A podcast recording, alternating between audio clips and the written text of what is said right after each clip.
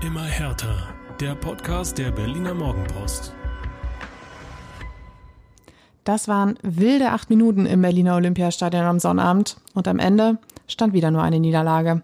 Wir haben zum Glück ein bisschen mehr Zeit, um über das 2 zu 3 gegen Bayern München zu sprechen und damit hallo und herzlich willkommen zur neuen Folge Immer härter mit mir, Inga Böttling und dem Kollegen Christian Halling. Hallo, Hallo. Christian. Hallo.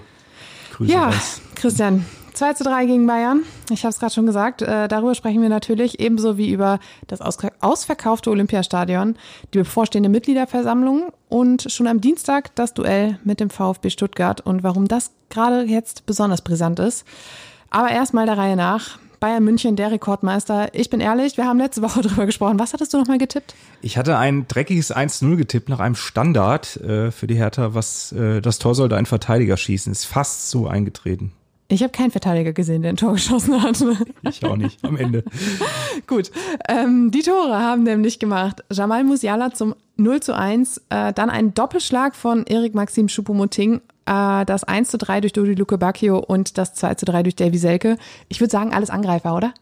Das stimmt, die sind alle offensiv. Also Musiala kann man noch äh, ein bisschen ins Mittelfeld ziehen, aber der Rest ist doch eher weit vorne verortet. Haben alle Ja. ihren Job gemacht. Sehen wir es positiv. So, Das war ja bei Hertha auch nicht so, dass die Stürmer immer treffen. Von richtig. Daher, ja, Richtig. vielleicht Richtig. mal was Positives. Genau. Äh, in der Aufstellung gab es zwei Veränderungen. Ähm, Davy Selke startete für den angeschlagenen Wilfried Konga und Jean-Paul Boetius für den verletzten Jovetic. Dass er ausfallen würde, das stand schon unter der Woche fest. Es ist eine Zerrung. Ähm, so viel vorweg, auch für Stuttgart wird's eng. Es könnte vielleicht für den ähm, ja, Jahresabschluss, würde ich mal so sagen, gegen Köln reichen. Ähm, ja, jetzt haben wir schon mal so, so ein bisschen die, die Key Facts quasi genannt, aber ich finde es immer ganz nett, erstmal so über das Gefühl zu sprechen, was man nach dem Spiel hatte. Wie ging's dir mit dem 2 zu 3? Mir ging's äh, irgendwie so, dass, dass ich dachte, naja, also Hertha hat so das Momentum gehabt vor der Pause und dann schaffst du es aber nicht in der zweiten Halbzeit da ranzukommen, irgendwie noch da auf Unentschieden zu stellen. Und äh, im Kopf geblieben ist mir natürlich dieser letzte Angriff, was glaube ich, wo Luke Bacchio super den Ball in die Tiefe spielt auf John Joe Kenny und dann hast du eigentlich eine gute Strafraumbesetzung, ich glaube vier oder fünf Spieler. Ich wollte gerade sagen, es standen drei oder vier standen in der Mitte, ne? Genau, und der Ball geht in den Rücken aller dieser Spieler und dann, dann war es rum und äh, ja, das war so die, diese verpasste Chance in einer Situation, diese verpasste Chance da, den Bayern einen reinzuwürgen, die zu ärgern und äh, ja, man musste ja davon ausgehen, so wie es lief am Anfang, dass das richtig in die Hose geht. 0-3, die Bayern im Flow, Choupo-Moting trifft ja mit allem am Körperteilen irgendwie. Das war ja, das war ein absolutes Murmeltor, dieses dritte. Und da denkst du, boah, Hertha, das wird heute brutal, aber dann sind sie aufgestanden, aber haben sich wieder mal nicht belohnt. Äh, Ich kann es kaum noch hören, diese Phrase, aber, sagen, ja. aber es nutzt sich bald auch ab. Aber das ist leider so. Hertha spielt passabel, aber wieder nichts bei rumgekommen und äh, das ist echt saugefährlich langsam. Das stimmt. Ähm, es war schwierig, die ähm, Gefühlslage nach dem Spiel so ein bisschen ähm, ja einzufangen. Auch die Spieler, die in der Mixzone unterwegs waren, waren so schwankten so zwischen Stolz und wieder Enttäuschung und ah, ist wieder bitter, aber wir haben und mm, und hier und da und irgendwie konnte keiner so recht in Worte fassen, wie man sich jetzt eigentlich fühlte. Ähm, und ich glaube, das beschreibt halt so den Zustand äh, von Hertha im November 2022 auch gerade ganz gut eben, dass man einfach nicht weiß, was Sache ist. Nicht Fisch, nicht Fleisch, irgendwie hängt man dazwischen. Und ähm, ich fand tatsächlich einen ziemlich mutigen Auftritt. Ähm, auch direkt eigentlich nach Anpfiff, das war ähm, strukturiert, das war konzentriert, das war fokussiert, da stand ein Plan hinter, eine Idee hinter und nicht, ja, wir stellen uns erstmal hinten rein, nicht, dass, nicht, dass es jetzt gleich schon 0-2 steht. Und das hat auch erstmal ganz gut funktioniert, bis halt, du, du sagst es dann, bis diese drei Tore fielen. Wobei man sagen muss, das erste durch Musiala, das fiel ja auch aus dem Nichts, es war die erste Chance von Bayern und bums sitzt das Ding in, im Kasten. Und du denkst dir, ja, war jetzt eigentlich auch nicht groß zu erwarten in diesem Moment. Und trotzdem lag der Ball drin. Ja, absolut. Ja, und war dann, bitter. dann hm? Ja, war bitter, war bitter. Also äh, ich fand auch, dass die ersten zehn Minuten äh, sehr, sehr gut waren. Viel Mut. Äh, in der letzten Saison weiß ich noch, da war es, da hat man sich äh, hinten eingeigelt gegen die Bayern und ist dann untergegangen. So äh, hat man gleich die Fans auch mit dabei gehabt, war ja ausverkauft nach langer Zeit mal wieder und äh, ließ sich gut an, aber so wie die Bayern dann im Moment sind, gleich abgezockt, die erste Chance genutzt, äh, gut die Seite verlagert, war auch sehr, ja, nicht so einfach zu verteidigen, die Situation. Manet hat das äh, als Anspieler am Samstag sehr, sehr gut gemacht und ja, der liegt dann drin. Musiala ist einfach technisch so gut. Äh, da bist du dann erstmal auf dem Boden. Aber ich fand, sie haben auch danach einiges versucht. Das, das war, Ja, das, das war alles gut. Ja, der, nämlich- Kopf ging nicht runter. Genau, und das ist ja auch ein positiver Aspekt. Sie haben viel versucht, sie hatten, haben sich Chancen rausgespielt. Und das war ja so ein, so ein Ding, was in den letzten Spielen auch immer so ein bisschen fehlte. Die, ähm, das Herausspielen von eigenen Möglichkeiten. Und man hatte ja schon fast das Gefühl, liegt das 4-4-2 vielleicht doch nicht so gut. Aber Schwarz hat trotz des Ausfalls von Jovetic wieder mit einem 4-4-2 versucht und hat Luke Bacchio nach vorne äh, beordert, zu Selke in die Doppelspitze. Und es hat gut funktioniert. Also man, ich hatte den Eindruck, Luke Bacchio hat sich da wohl gefühlt. Ja, Luke Bacchio hat extrem viel Betrieb gemacht, ist äh, also der, der steht nicht für diesen Negativlauf an Ergebnissen eigentlich. Der hat äh, super Spiele die letzten Male gemacht, war auch in Bremen der beste Hertaner vorher und äh, hat sich auch immer mal so ein bisschen fallen lassen, hat auf die Außen gegangen und, und äh, hat auch ähm, als Spielgestalter, aber auch als Kämpfer nach hinten wieder eine sehr gute Rolle gespielt. Und, Und sein äh, sechstes Tor gegen Bayern gemacht. ja, ich erinnere mich an einen Doppelpack mit Düsseldorf in der Allianz Arena mal. Da war er noch ganz frisch und jung, aber mittlerweile ist er echt ein gestandener Spieler geworden und ein Anführer bei Hertha. Und äh, er war ja hinterher sehr positiv gestimmt äh, und äh, hat ja gesagt, wir, wir sind wir sind Erwachsener, wir sind weiter geworden, äh, Wir sind weitergekommen. eine andere Hertha. sind eine andere Hertha, so Ja. war der Wortlaut exakt. Das ja. hat er gesagt, ja. Er war auch ein bisschen enttäuscht, also es, es hat ihn gewurmt, weil ich glaube, wenn du halt Woche für Woche gute Leistungen abrufst und äh, den von dir ja schon besagten Lohn nicht bekommst, dann bist du halt auch irgendwann pissig und das kann ich auch verstehen. Ähm, aber er hat trotzdem auch gesagt, wir, wir sehen hier eine Entwicklung und der Trainer gibt vor und wir folgen und es, es funktioniert und ich glaube, dieser Glaube, dass der da ist, das ist eine ganz wichtige Basis. Und ähm, genau, Luke Bacchio, ich wollte, was wollte ich denn jetzt gerade eigentlich sagen? Jetzt habe ich den Faden verloren. Egal. Luke Bacchio, sechs Tore gegen Bayern. Sechs Tore ja. gegen Bayern und genau, und damit auch übrigens Top-Torschütze bei Hertha selbst. Und das zeigt ja auch, dass sein Weg vom einzigen Sorgenkind zum Leistungsträger ein ziemlich erfolgreicher Und du gerade musst ja auch sagen, das Tor von Luke Bacchio, das ist ja jetzt nicht mal so eins, was du, was du äh, mit wenig Selbstvertrauen schießt. Also der Nee. nimmt das Ding direkt, der trifft das super, super den Ball und äh, das war das schönste Tor immerhin des Tages. Das konnte Hertha für sich reklamieren. La lass uns mal, Ja. Mhm. bevor wir da jetzt tiefer reingehen, diese wilden acht Minuten so ein bisschen aufdröseln.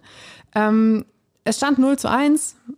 Die, die, äh, ja, das Kräfteverhältnis eigentlich nur auf der Anzeigetafel, nicht auf dem Platz. Du hattest das Gefühl, das ist ähm, eine ausgeglichene Partie. Hertha ist am Drücker, sie, sie sind gut drauf, sie sind gut eingestellt. Und dann kommt dieser Doppelschlag von Choupo-Moting. Ähm, das 0 zu 2, Goretzka äh, war es, glaube ich, er zog ab und Kempf hat den Ball dann irgendwie so an die Beine gekriegt. Ja, an beide Beine wie so ein Flipper, genau. ja, und genau. Und der Ball äh, ja, flippert wieder weg und fällt halt Choupo-Moting vor die Füße und der steht dann da, wo er stehen muss, als, als Stürmer und tunnelt halt Christensen zum 0 zu 2. Und dann, ich weiß gar nicht, ehrlich gesagt, ich wollte noch nachgucken, wie viele Sekunden es waren, aber es war jedenfalls eine Minute später, Bums, Flanke von Serge Gnabry, Choupo-Moting grätscht rein und dann mit dem Schienbein vorbei an Oliver Christensen. mit seinem Standbein, Schienbein. Also, Es war ja. eine total kuriose Situation. Wir standen nach dem Spiel in der Mixzone und haben mit Kevin Prince Boateng gesprochen und im Hintergrund lief der Fernseher mit den ähm, Highlights des Spiels und er guckte die ganze Zeit so nach oben und ich dachte so, wieso guckt er uns? Also normalerweise ist Boateng jemand, der guckt die, seine Gesprächspartner auch an und er guckte die ganze Zeit so über unsere Köpfe weg. Ich habe mich irgendwann umgedreht und gesehen, dass da die Highlights liefen und dann kam dieses Tor und er meinte nur so, leck mich am Arsch, dem gelingt aber auch wirklich alles. und genau so ist es ja. Er kann selbst mit dem Schienbein diesen Ball da irgendwie reingöbeln. Ja, ja. Also das, das war ein Murmeltor, beides mal sehr unglücklich. Äh, auch dieses Abseitstor dann der zweiten Halbzeit war ja ähnlich unglücklich. Also äh, wenn das gezählt hätte, war ja dann Abseits, ähm, äh, wie das Ding da durch den Strafraum geeiert ist und irgendeiner murmelt ihn dann rein. Also das ist das Momentum, das die Bayern haben und die Hertha hat's nicht unbedingt. Ja. Aber dann kam Dodi Luke Bacchio, du hast es gerade gesagt, und es war wirklich die direkte Reaktion. Es war eine Flanke von Marco Richter und Luke Bacchio hat den einfach richtig Wolle genommen und da reingedonnert. Entwe- Entweder der geht rein oder der geht halt durchs Marathontor raus. Und da saß so viel Frust drin in diesem Ball, das konntest du wirklich spüren. Und Glück für ihn, Glück für Hertha, das Ding geht rein. Manuel Neuer konnte noch so viel fliegen, wie er wollte. Das Das war ein Traumtor, einfach super Tor, hat er sich äh, auch verdient gehabt und äh, hat dann der Mannschaft, wobei das Leben war eigentlich da, aber nochmal so, so einen Kick gegeben und auch dem Stadion so wieder so ein bisschen Das war ein Signal einfach, so hier ist noch genau, nichts verloren. Genau, es fiel auch vor der Pause noch, also wenn du mit 0-3 in die Pause gehst, dann ist erstmal Ruhe, glaube ich, in dem Laden und, und so hat er dann wieder das Feuer angezündet im ganzen Ja. Rund. Und dann kam kurz darauf eine etwas kritische Strafraumszene. Ähm, man sah nur plötzlich Davy Selke liegen und ähm, Das Schreien hat, habt ihr nicht gehört oder doch? Doch, das auch war sehr das. laut im Fernsehen auf jeden Fall er schrie, ja, ich glaube aber, das Mikrofon stand auch relativ Ja, okay, nah an ihm, äh, an ihm dran. Äh, er blieb liegen und Schiedsrichter Bastian Dankert ließ aber erstmal weiterspielen. Und dann kam die Unterbrechung vom VAR, der dann sagte, nee, nee, nee, auf diese Szene müssen wir nochmal schauen und entschied dann auf Elfmeter zusammen mit Dankert. Und was war passiert? Benjamin, Benjamin Pavard Benjamin, war Selk auf den Fuß getreten und ähm, tja, dann war das Ding auch eigentlich eine relativ klare Sache. Selke selbst hat sich den Ball geschnappt, angetreten, flach rechts verwandelt. Manuel Neuer war in der anderen Ecke unterwegs. Bums steht's 2-3. Interessant war, dass Sandro Schwarz am ähm, Montag auf der Pressekonferenz vor dem Spiel gegen Stuttgart dann schon wieder erzählt hat, dass er ähm, nicht eingeschritten ist, weil er zu weit weg stand. Wir erinnern uns an Leipzig, da äh, auch da gab es einen Elfmeter, da war ähm, Kanga, der sich den Ball geschnappt hatte und Schwarz von draußen so, nee, nee, nee, nee, lass mal den Dolin lieber schießen, hat das nochmal irgendwie umgeändert. Jetzt sagt er, er war zu weit weg, er konnte äh, von der anderen Seite quasi nicht mehr einschreiten, dann hat er sich gedacht, komm, Davy hat schon so oft Dinger reingehauen, lassen, lassen wir machen. Der hatte natürlich auch unglaublich viel Adre- Adrenalin, unglaublich viel Bock, nachdem er in der Startelf stand. Und äh, tja, der Erfolg gab ihm dann halt auch recht. Ja, Selke ist ja so ein Spieler, der war jetzt, ich glaube, gegen Union war das erste Mal am ersten Spieltag, wo er das letzte Mal überhaupt in der Startelf stand. Und äh, der ist aber, der ist so mit Selbstvertrauen, äh, originärem Selbstvertrauen gesegnet, egal wie schlecht es für ihn läuft. Und, und der, der hat dann die Eier. Das ist ja auch so eine schöne, äh, schönes Bild, was man immer wieder anwendet, um dann zu dem Punkt zu gehen und, und das Ding reinzumachen, selbst wenn er kaum Spielzeit hatte. Und Ja. äh, ich denke mal, gut, wen hätte Sandro Schwarz dann, dann hinbe hinbefehlen können, wenn er es nicht gemacht Dodi. Wieder Dodi Lucke Ja. ja gut, der wäre wahrscheinlich auch prädestiniert gewesen mit dem Tor im Rücken, aber drin ist drin und äh, ja, Richtig, sonst würden wir jetzt über andere Dinge diskutieren hier. das stimmt. Ähm, aus 0 zu 3 mache 2 zu 3. Ähm, ähnlicher Spielverlauf wie in Leipzig. Da brauchte Hertha aber allerdings die zweite Halbzeit, um diesen Rückstand aufzuarbeiten. Jetzt ging es in die Pause und du hast es gerade gesagt, ähm, Hertha hatte das Momentum, dann aber die Pause und vielleicht war das auch so ein bisschen das Problem. Du hattest dann diese, diese Unterbrechung und konntest nicht direkt diesen Schwung mitnehmen und weitermachen. Und das war, deshalb hatte ich das Gefühl, dass sie gegen Leipzig damals eigentlich fast mehr näher dran waren am 3 zu 3 als jetzt gegen Bayern. Eben weil dieser Schwung entstanden war. Du hattest das 1 zu 3, du hattest das 2 zu 3 und du warst die Mannschaft, die jetzt irgendwie im Flow war, der Gegner völlig überrumpelt. Und das hattest du jetzt nicht, weil Bayern sich in der Halbzeit auch schütteln konnte und sagen konnte, okay, jetzt aber hier komm, Köpfchen wieder an und weiter geht's. Und ich, ja. jetzt war vielleicht das so ein bisschen der Knackpunkt. Gebe ich dir komplett recht, ja. Also ähm, eigentlich, wenn es weitergegangen wäre, glaube ich auch, dass das Hertha voll im Flow gewesen wäre, dass das äh, weiter draufgegangen wäre. So konnte man sich sortieren. Vielleicht hatte man dann auch in der Kabine oder dann, als man wieder auf dem Platz war, das Gefühl, Mensch, jetzt haben wir ohne Druck diese beiden Tore gemacht, weil es eigentlich eh schon gefühlt gelaufen war. Und jetzt äh, sind wir wieder da und, und müssen liefern, weil wir haben eigentlich jetzt doch das Momentum auf unserer Seite. Und dann, dann hat es ein bisschen gestockt. Die Bayern haben sich natürlich auch besser dann drauf eingestellt. Ich denke, dass Nagelsmann da in der Kabine auch ziemlich laut geworden ist Ja. ähm, weil man gesehen hat, die Bayern sind auch verwundbar, selbst wenn sie einen Lauf haben.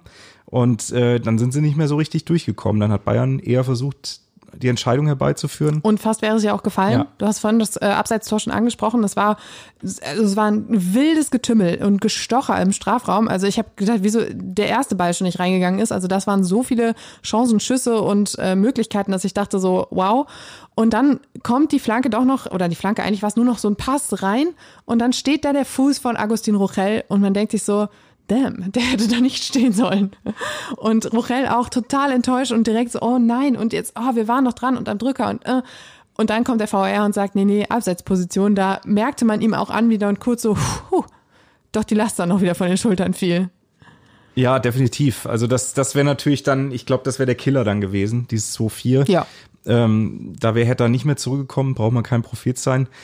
Aber trotzdem, die Bayern haben es dann relativ stabil gespielt. Ähm, Hertha hat viel versucht, aber, aber so richtig, ich kann mich dann nur an diese 90. Minute erinnern. Richtig, es gab gar keine Chancen mehr. Durchkamst, ja. Also weder auf Bayern-Seite noch auf Hertha-Seite. Also es war so sehr, es war äh, im Mittelfeld sehr abnutzungskampfmäßig, aber jetzt nicht irgendwie, dass man sich dachte, oh wow, okay, hier spielt jetzt eine Mannschaft wirklich noch voll auf Sieg. Oder Hm, ja. unentschieden. Unentschieden eher im Fall von Hertha, ja. Na gut, sie haben es sie haben's gut gemacht gegen die Bayern, aber es, es, es fehlt wieder dieser letzte Tick, wie schon in Bremen vor, vorige Woche. Äh, da auch, da kannst du auch einen Unentschieden mitnehmen, verlierst auch.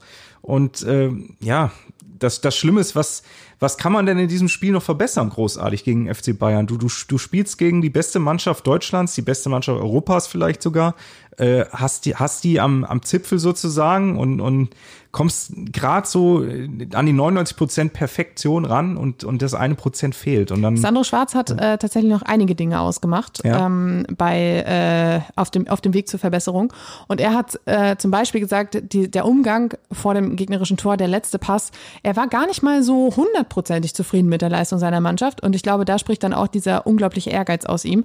Ähm, er hat halt gesagt, gerade so, du hast diese Chance vorhin schon angesprochen. Äh, Kenny flankt rein in der Mitte gleich mehrere Hertha-Profis, aber keiner steht irgendwie richtig zum Ball. Und er sagt, das sind so Chancen, da steht eine Top-Mannschaft dann doch wieder richtiger. Und bei Hertha passte das eben nicht. Dann war kurz danach noch so eine Chance von Kanga im Duell mit Upamecano, was, glaube ich, ähm, als auch noch Hand gefordert wurde. Und das war direkt im Anschluss das- quasi genau. an diese vergebene Flanke, genau. Genau, und auch da war dann wieder der eine Schritt passte nicht. Und in der Verteidigung ließ man sich dann zu viel überrumpeln, dann doch von der Qualität der Bayern. Und dann war ein Loch da, was, sie, was gerissen wurde und so. Also er hat sehr viele Dinge ausgemacht, die eben nicht so ganz ideal liefen und sagt aber dann trotzdem, wenn wir daran arbeiten, dann können wir eben auch diesen Lohn endlich einstreichen, den er ja auch schon seit Wochen zitiert jetzt. Ähm, aber was er lobend hervorgehoben hat, war nochmal die Einstellung. Einstellung, Haltung, Mentalität und ich finde, das ist wirklich ein Riesensprung im, Vergangen, äh, im Vergleich zur vergangenen Saison, als wirklich nach so einem Rückschlag, bums die Köpfe unten und man dachte sich so, ja, jetzt ist, ähm, kannst auch schon abhaken. Aus meiner Position kann schon mal anfangen, einen Spielbericht zu schreiben, weil hier passiert sowieso nichts mehr. Und das ist eben jetzt nicht mehr so. Das haben wir jetzt auch schon ein paar Mal besprochen. Und äh, das zeigt auch eben, dass sich jetzt gerade nicht viel ändert. Du, hast eben diese fehlenden Punkte, du hast die Rückschläge, du hast aber trotzdem diese Mentalität zurückzukommen. Ja, jetzt fehlt halt nur noch Ja, das i-Tüpfelchen. Wenn, wenn du dann 3-3 holst, dann, dann reden wir hier ganz anders. Also ist natürlich die, die Frage am Ende, die, die Flanke, ich, ich glaube, Kenny hatte viel zu viel Platz und zu viel Zeit Ja. und hat gedacht, ich muss das Ding jetzt reinpölen äh, mit, mit 100 kmh. Wobei das Kenny diese Flanke überhaupt noch reingebracht hat, nachdem er das ganze Spiel mit, äh, oder sehr weite Strecken des Spiels mit Manet zu tun hatte, der ja auch kein leichter Gegenspieler ist. Nein. Das fand ich schon fast bewundernswert. Das stimmt. Also der, der Lauf war super. Ähm, oder du kannst natürlich dann auch sagen, Mensch, von den Stürmern, da muss sich halt dann noch einer absetzen und dann im Rücken stehen, so an der Strafraumkante. Die sind ja alle in den Strafraum gelaufen. Und äh, ja, hat dann nicht gepasst. Das ist wirklich, ist dann die Frage, ob das Konzentration ist dann noch hinten raus oder, oder ich vermute es, er hatte zu viel Zeit da bei der Flanke. Das war, weil er, weil plötzlich so viel Raum war in der 90. Minute. Ja, ich habe manchmal ja. das Gefühl, dass so ein bisschen blinder Aktionismus dann dabei ist. Du hast eben nur noch ein paar Minuten, du merkst, okay, die Zeit läuft davon und jetzt alles nochmal nach vorne und es ist hektisch und es ist unruhig und es, es sind Räume da und du weißt plötzlich überhaupt nichts damit anzufangen. Und das ist so eine, so eine Konzentration, so eine, so eine Fokussierung, so, so ein bisschen diese, dieses Vertrauen dann doch in die eigenen, eigene Qualität, die vielleicht noch nicht so da ist. Eben weil du auch eine echt schwierige Saison hinter dir hast. Ja. Ich hätte gerne Oliver Kahn gesehen. Ich habe mich an äh, Dortmund gegen Bayern auch erinnert. Äh, Der Schlotterbeck schlug dann die Flanke da gut rein. Ach so, ja. Und ja, sorry, ich musste ganz kurz abgeschw abgeschweift, aber. Nee, ich habe mich gerade gefragt, äh, Oliver Kahn im Strafraum dann oder. Nein, äh, Oliver Kahn auf der Tribüne. Sorry, da war ich jetzt ein bisschen zu schnell. Ich hätte ihn gern sich nochmal ärgern sehen, wenn die Bayern der 90. Punkte lassen, aber Ja. äh, Dortmund hat sie halt gut reingegeben damals, vor ein paar Wochen und bei Hertha leider nicht. Tja, und jetzt, ich habe es vorhin schon angesprochen, diese gemischte Gefühlslage, ähm, die, dieses Gleichgewicht zwischen Aufwand und Ertrag, das ist einfach überhaupt nicht da und es stimmt halt überhaupt nicht. Und jetzt kommt zu allem Überfluss noch hinzu, dass die Tabellensituation nach diesem Spieltag deutlich prekärer aussehen ähm, könnte oder nach dem, sie sieht jetzt schon ein bisschen prekärer aus als noch vor diesem Spieltag und jetzt kann sie in dieser Woche noch prekärer werden, weil Leverkusen hat gewonnen, somit ähm, steht Union, äh, Union sag ich schon, sie haben gegen Union gewonnen, somit steht Hertha ähm, punktgleich mit dem VfB Stuttgart noch auf dem 15. Platz, Stuttgart auf dem 16. Du hast nur das bessere Torverhältnis und jetzt triffst du natürlich ausgerechnet aufeinander. Das heißt, die Gefahr, diese sehr, sehr, sehr lange Winterpause auf dem ungeliebten Relegationsplatz zu verbringen, die ist riesengroß.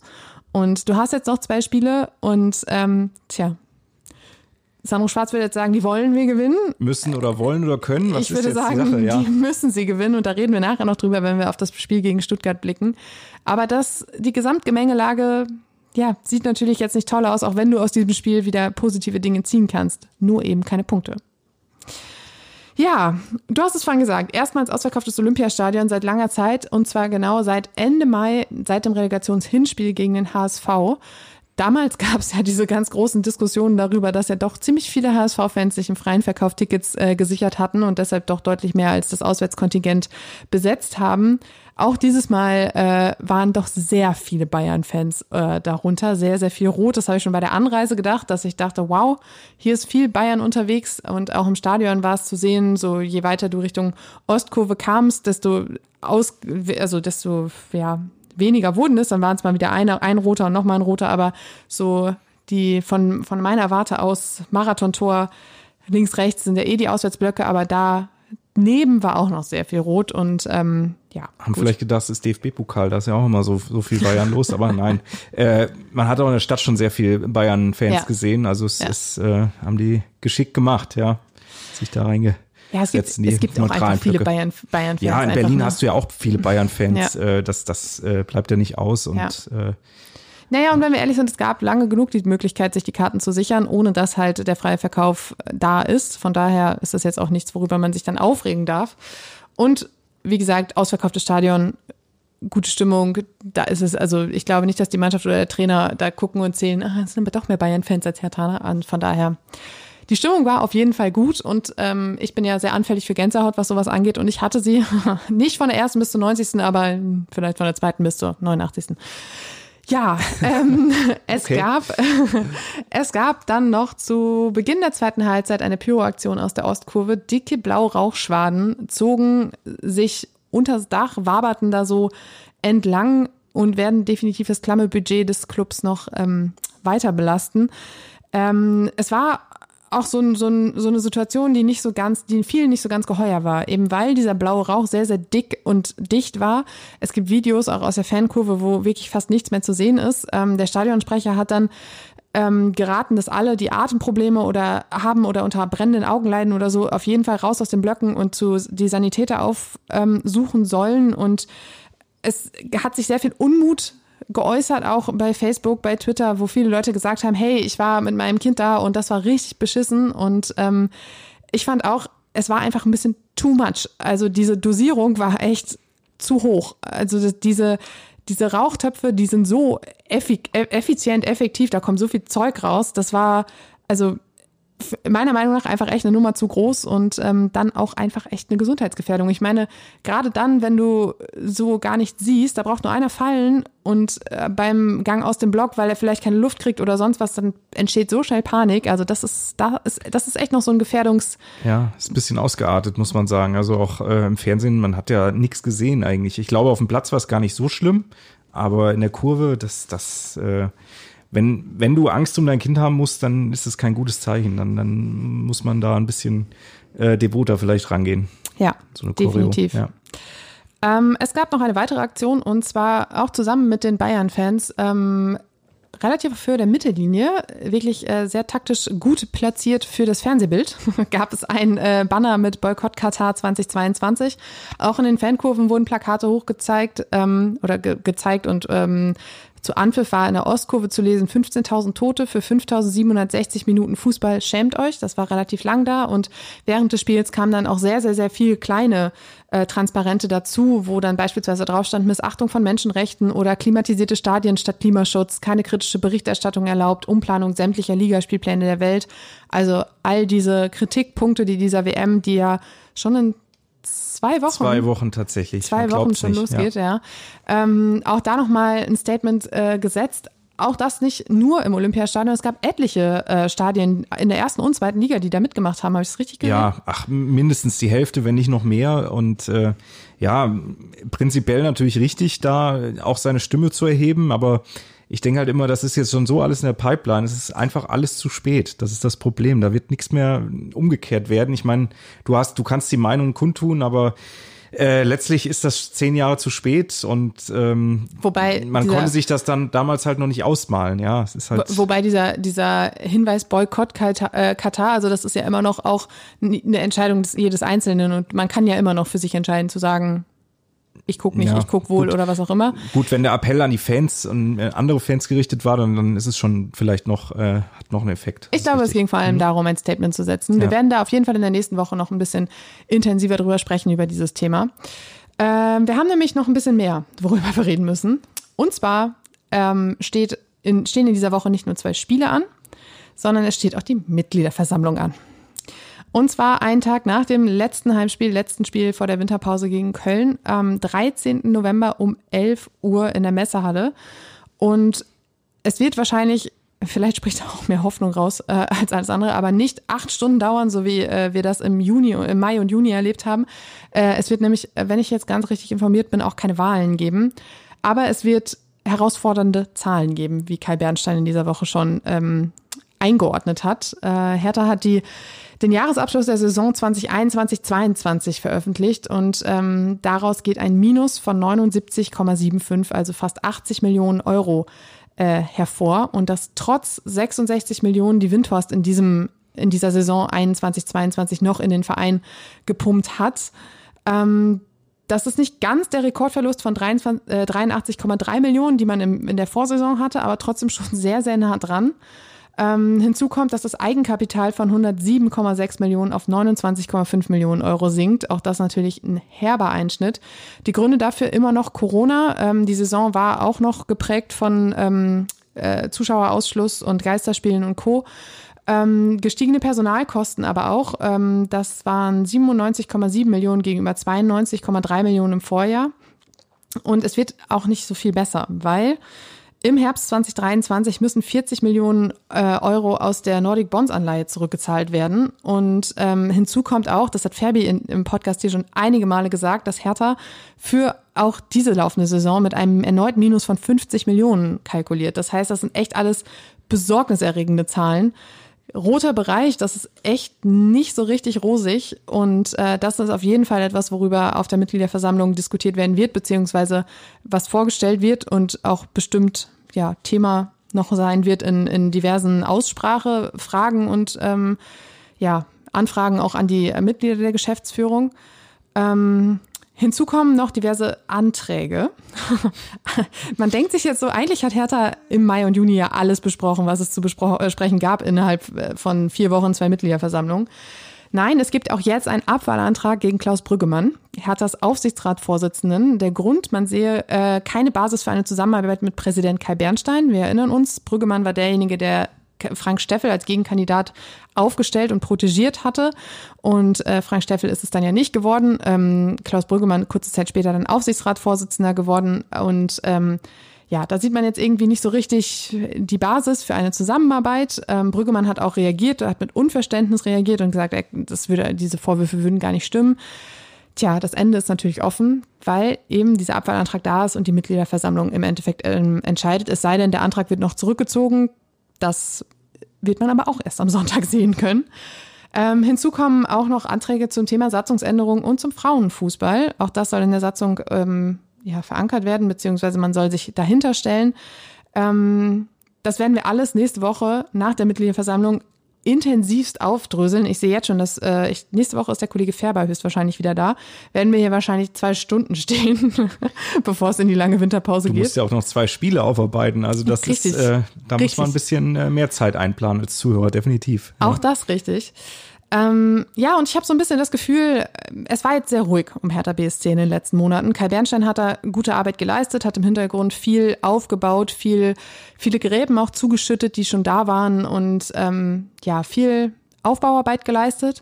Und jetzt wird sich zeigen auf dieser MV auch, wie belastbar dieser neue Frieden tatsächlich ist, weil du ja trotzdem immer noch offenbar das Gefühl hast, dass das Lager da sind. Sonst gäbe es ja diesen Abfallantrag gegen Klaus Brüggemann nicht, weil man immer noch das Gefühl hat, der gehört irgendwie diesem anderen Lager an, das irgendwie nicht so ganz für den Neuaufbau und Neustart steht. Und ähm, ja, das wird spannend zu sehen sein. Auch darüber werden wir natürlich intensivst reden. Extrem viele Altlasten auf jeden Fall auch noch. Ja, das ist die Ja. letzte Saison gut. Du hattest drei Trainer auch noch mit Staff. Das war, Richtig. hat natürlich reingehauen. Ne? Richtig, Aber du hast die, was die Personalkosten angeht, ne? Ja, richtig. Du hast es auch nicht geschafft, viele, Heftig, ja. viele ähm, Spieler zu verkaufen, sondern sie ja nur ausgeliehen und sowas. Das kommt jetzt in dieser Saison dann auch noch wieder dazu. Ja, das äh, mit diesen Zahlen, das wird noch äh, eine spannende Geschichte.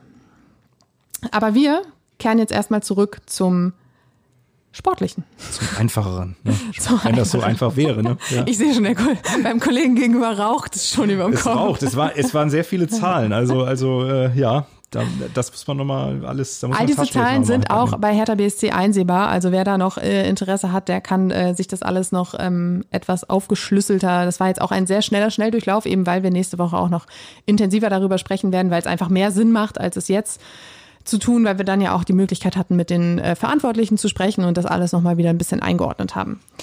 Genau, deshalb zurück zum Sport. Ähm, Dienstagabend 20.30 Uhr beim VfB Stuttgart. Äh, übertragen wird's bei Sky, wenn mich nicht alles äh, täuscht.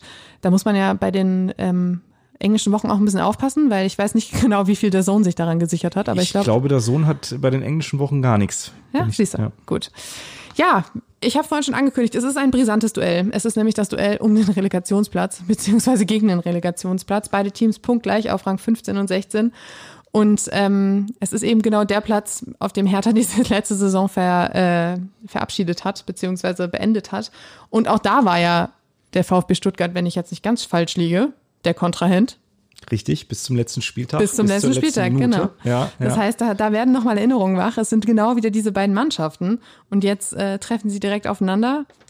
Gefühlt Hertha so ein bisschen mehr im Aufwind als Stuttgart, die mit ihrem Trainerwechsel und diesen vielen Querelen auch so, so gefühlt nicht so ganz in der Spur waren. Aber andererseits, ähm, tja, Also erstmal muss ich korrigieren, die 18:30 Spiele kommen bei der Zone an diesem Dienstag und Mittwoch. Das hatte ich noch Ach, siehste. vergessen. Die Gut. frühen Spiele, aber da ist. Hertha nicht beteiligt. Ähm, ja, Stuttgart hat eigentlich eine ähnliche Rolle wie die Hertha eingenommen. Eine Woche später haben sie äh, nämlich gegen Augsburg in letzter Minute 2-1 gewonnen, haben diesen Auftrieb aber nicht mit nach Mönchengladbach nehmen können. Äh, Mönchengladbach war jetzt auch nicht top in Form, aber so schnell 2-0 hingelegen. Ähm, sie, Stuttgart hat aber auch äh, ähnlich wie Hertha diese, diese Rückstände und, und kann dann aber nochmal aufdrehen. Also in Mönchengladbach war Stuttgart dran am 2-2, kassierte mal in der letzten Minute das 3-1. Deswegen, das, das ist völlig pari-pari, glaube ich. Also ich glaube, dass da weder der eine noch der andere im Aufwind ist. Vielleicht kann man sagen, gut, Hertha hat noch äh, den stärkeren Gegner gehabt, hat noch ein bisschen überzeugender agiert als der VfB, aber dafür spielt Stuttgart daheim und äh, hat da auch sehr viel Support dahinter. Ähm, und ja, also erstes Endspiel kann man das deklarieren. Für die Definitiv. Hertha, aber für den VfB im Grunde genauso. Absolut. Beim VfB ist aber auch immer noch diese, diese Trainerpersonalie, die so ein bisschen schwelt. Ähm, da war erst die Frage, macht man mit dem Übergangs-Interimstrainer weiter oder nicht? Ich glaube, man hat sich jetzt entschieden, oder? Nee, man hat sich noch nicht entschieden. Das Problem ist, dass äh, der Sportdirektor Sven Mislint hat immer noch äh, keinen Vertrag über den Sommer hinaus hat. Und das ist ja eigentlich so die Person neben dem Geschäftsführer Werle, die äh, die Entscheidung trifft, mit wem arbeitet man weiter, mit wem passt das. Und äh, das stockt so ein bisschen. Da ist so ein Entscheidungsstau und äh, der Kollege Wimmer hat sich jetzt äh, gut positioniert. Der war ja erst ganz äh, demütig, hat gesagt, ja, ich, ich mache hier nur meinen Job und, und alles weitere äh, habe ich nicht in der Hand. Und mittlerweile ist der Forscher geworden, hat gesagt, ich würde schon gern Cheftrainer bleiben und äh, hat doch die besten Chancen, äh, weil auch wohl die Kandidaten, die Stuttgart im Auge hatte, alle abgesagt haben bisher. Aber ähm, Das meinte ich mit, ähm, da ist eine Entscheidung gefallen, dass er war ja erst nur der Ja. Interimstrainer Ach und jetzt so, haben sie ja. gesagt, er bleibt bis zur er Winterpause. bleibt bis Winter. Ach so, ich Genau. dachte darüber hinaus. Den darüber hinaus Nee. wollten sie jetzt nach dem letzten Spiel entscheiden und äh, sicherlich hat Wimmer die besten Chancen, das ist klar. Da sei noch ja. kurz die Frage erlaubt, was macht eigentlich Bruno Labbadia? Bruno, ja. Vielleicht Die, er der Bundesliga fehlt dieser Kamelhaarmantel. Ich möchte das nur noch mal erwähnen. Okay, wenn es danach geht, gut. Äh, Aber Nagelsmann hat doch auch immer ganz interessante Klamotten an. Eigentlich äh, ist man doch da erstmal gesättigt. Wobei es am Samstag. Aber es ist, hat nicht so viel Stil wie dieser Ja. beige Mantel. Also der hat nach, nachhaltigen Eindruck hinterlassen. Ja, ähm, die Bilanz zwischen Stuttgart und Hertha. Äh, 76 Duelle, 28 Siege, 30 Niederlagen, 18 Unentschieden. Ähm, das ist ja, ist ja fast schon ausgeglichen im Gegensatz zu den Bilanzen, die wir so in den letzten Wochen hier vorgetragen haben. In der vergangenen Saison gab es in der Hinrunde ein 2 zu 2. Das war das erste Spiel unter Taifun Korkut und da lag man nämlich relativ schnell lag man 2-0 in Führung oder 2-0 zurück. Jedenfalls ähm, war es erst eine ich klare glaube, man lag Anlage. hinten und hat es dann auch aufgeholt. Ja. Das kann, kann, gut sein. Ähm, es war eine klare Angelegenheit und dann doch wieder nicht. Jedenfalls erstes Spiel unter Korkut und in der Rückrunde gab es dann einen 2 0 Sieg. Ja, das war dann schon unter Magath, soweit ich das im Kopf habe. Kann das sein? Also Hoffenheim war das erste Heimspiel und dann 2-0. Waren Es war, einfach zu es war, wir hatten bei Schalke gesagt, Stuttgart war der letzte Heimsieg davor. Also da muss es mit Magath schon gewesen sein. Ja. das waren einfach zu viele Trainer letzte Saison. Da Das stimmt, das stimmt. Da kann man schon durcheinander kommen, gebe ich zu. Ja, und dann sind wir nämlich jetzt wieder beim Thema wollen oder müssen. Äh, bei Hertha wollen sie wieder gewinnen. Allerdings finde ich, sagt die Tabellenlage dann doch auch, dass sie es müssen. Es war auch interessant in der Mixzone nach dem Bayern-Spiel. Kevin Prince Boateng sagt nochmal, ja, wir wollen und wir müssen nicht. Und der Trainer, der sagt das auch immer, weil es ist wichtig, damit wir hier nicht Druck aufbauen und sowas alles. Und ich denke mir, ja, aber wenn nicht jetzt, wann dann Druck? Mhm. Also ich manchmal. Ich ja dann doch irgendwann mal auf die Tabelle und sehe, oh, das sieht aber nicht so doll aus. Ne? Und äh, ja. da, da sind die Spieler nicht blöd. Aber man versucht das in sich reinzuhämmern, um gerade den jüngeren Spielern da so ein bisschen Last zu nehmen. Aber da, die, die Frage ist halt auch, jetzt, ja. klar, du kannst mit Druck, kann der eine oder andere vielleicht nicht gut umgehen, aber dir ist ja bewusst, dass es nicht gut aussieht und dass es äh, langsam brenzlig wird. Und ich meine, die Gefahr, ich habe es vorhin schon gesagt, diese Winterpause auf dem Relegationsplatz zu verbringen, die ist echt, die, die ist da. Ja. Leverkusen hat jetzt den Flow, das haben wir die ganze Zeit befürchtet und äh, da bleibt ja nicht mehr viel. Bochum und Schalke. Ja, da, das ist das einzige Glück, dass die es irgendwie die überhaupt nicht auf die Kette sind, kriegen. Ja. Aber du, du hast diese, es sind fast zwei Monate, ein bisschen mehr als zwei Monate, die du dann da auf diesem 16. Platz verbringen musst.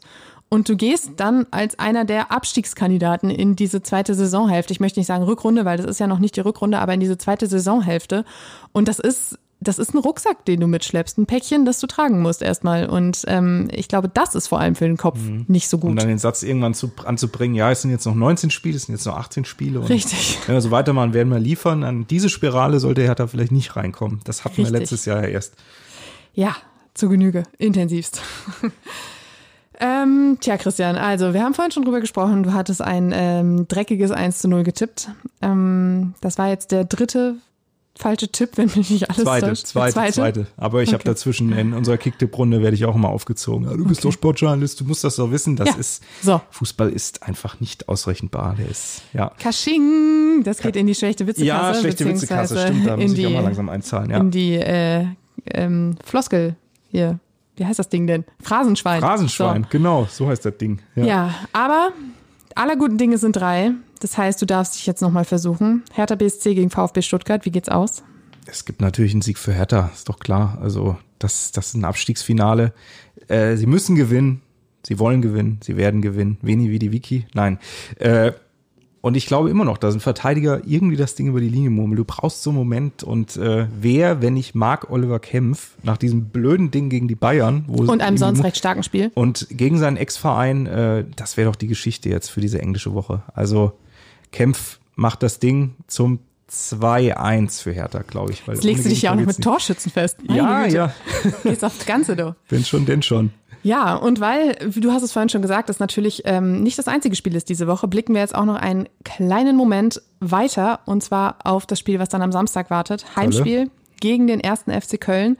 Und die hatten einen ziemlich starken Saisonbeginn und haben jetzt auch so ein bisschen abgebaut. Platz 12, das ist noch nicht so ganz äh, unten drin, aber ähm, ja, die, die, die Tendenz geht der dann Trend doch ein bisschen geht ganz nach klar nach unten bei Köln, ja. Ja, Steffen Baumgart hat es auch gesagt, er ist froh, wenn ihn alle mal in Ruhe lassen nach nächstem Samstag in Berlin. äh, hat keinen Bock mehr so langsam. Äh, wir hatten jetzt die Conference Leagues, sind da sehr unglücklich raus und haben sehr, sehr großes Verletzungspech jetzt auch gehabt. Äh, Gerade Jonas Hector, Kapitän, hat eine Fleischwunde erlitten. Ähm, und ja, gegen Freiburg haben sie es passabel gemacht, aber dann hinten raus äh, waren dann doch keine Körner mehr da und das ist, das ist auch so ein Spiel eigentlich, das, das ist ein Must-Win-Game für die Hertha. Das ist so zu Hause. Das Stadion wird sicherlich annähernd voll sein, denke ich mal, jetzt nach den beiden Spielen. Ähm, und Köln ist eine schlagbare Truppe im Moment, das muss man so sagen. Die wollen sich irgendwie noch in die Winterpause retten und es vielleicht ist, noch ein Pünktchen ergattern. Ja. Es ist eine Truppe, die du eigentlich generell hinter dir lassen musst in der Tabelle. Und ähm, das wäre deshalb gar kein schlechter Anfang, da mal gegen zu gewinnen. Deshalb ist es eigentlich fast so eine Sechs-Punkte-Woche jetzt. Also wenn du aus dieser Woche, ich habe am Montag auf der Pressekonferenz versucht, so ein bisschen was rauszukitzeln aus Schwarz, so nach dem Motto, und wie viele Punkte sind das Ziel für diese Woche? Und er hat sich natürlich überhaupt nicht drauf eingelassen, war mir eigentlich auch klar, hat gesagt, wir wollen erstmal nach Stuttgart fahren und mit drei Punkten wiederkommen. Und ähm, das gleiche wird er dann auch auf, aus Köln Sicht, also mit Blick auf das Spiel gegen Köln sagen und dann bist du eben bei sechs Punkten. Und ähm, das ist die Ausbeute, die du brauchst und dann gehst du mit 17 Punkten in die Winterpause. Dann bist du im Schnitt, dann hast du 15 Spiele, 17 Punkte, das sind Mathematik jetzt nochmal 1,2 vielleicht so grob und, und damit hältst du zumindest die Klasse mit diesem Schnitt. Also das, das in der Regel, dann kommst du auf die 40 knapp, aber ja. wenn nicht, äh, dann natürlich sehr eng. Da musst du überperformen nochmal eine Rückrunde oder Restrunde, sagt man. Ich weiß gar nicht, wie man zu diesen 19 Spielen, wie man das betiteln kann dann nächstes Jahr. Aber zweite Saisonhälfte. Zweite Saisonhälfte, okay. Das ist neutral. Ja, das, äh, du, du kannst jetzt eigentlich vielleicht nur so ein bisschen darauf hoffen, dass Köln äh, durch das Aus in der Conference League und äh, diese vielen englischen Wochen auch so ein bisschen Körner gelassen hat und deshalb daraus vielleicht ein bisschen Profit schlagen, weil ähm, das ja dann jetzt auch die x-te englische Woche in Folge ist für Köln und äh, du hast gerade die erste hinter dir als Hertha, das ist ja dann auch gar nicht so wild. Ja, wir werden äh, auch das natürlich alles aufarbeiten, deshalb stellt euch schon mal für die nächste Woche mit ein, auf eine etwas längere Folge ja, also ein. Da, eineinhalb Stunden. Ein Spiel dauert 90 Minuten, der immer härter Podcast bestimmt auch nächste Woche plus Nachspielzeit. Geht dann ja. noch in die MV-Verlängerung. Ja, genau. Ja, das werden wir alles am 14. November aufarbeiten mit einem ersten Fazit über die erste Saisonhälfte, mit allen Infos zur Mitgliederversammlung, mit den beiden Spielen. Da gibt's eine Menge zu besprechen. Ohne Tipp allerdings am Ende. Und ohne Tipp, aus. das stimmt. Ja, Gut, vielleicht Welt, Welt, Weltmeister kann man noch tippen. Das, ja. Entweder das oder ich leihe Fabi aus, der, aus den Rippen, ähm, welchen Platz Hertha am Ende der Saison steht. Das kriege ich auch noch hin. wir werden uns das äh, alles anhören und äh, intensiv äh, aufarbeiten. Bis dahin bedanken wir uns bei euch fürs Zuhören und äh, sagen bis nächste Woche. Gute Woche, ja.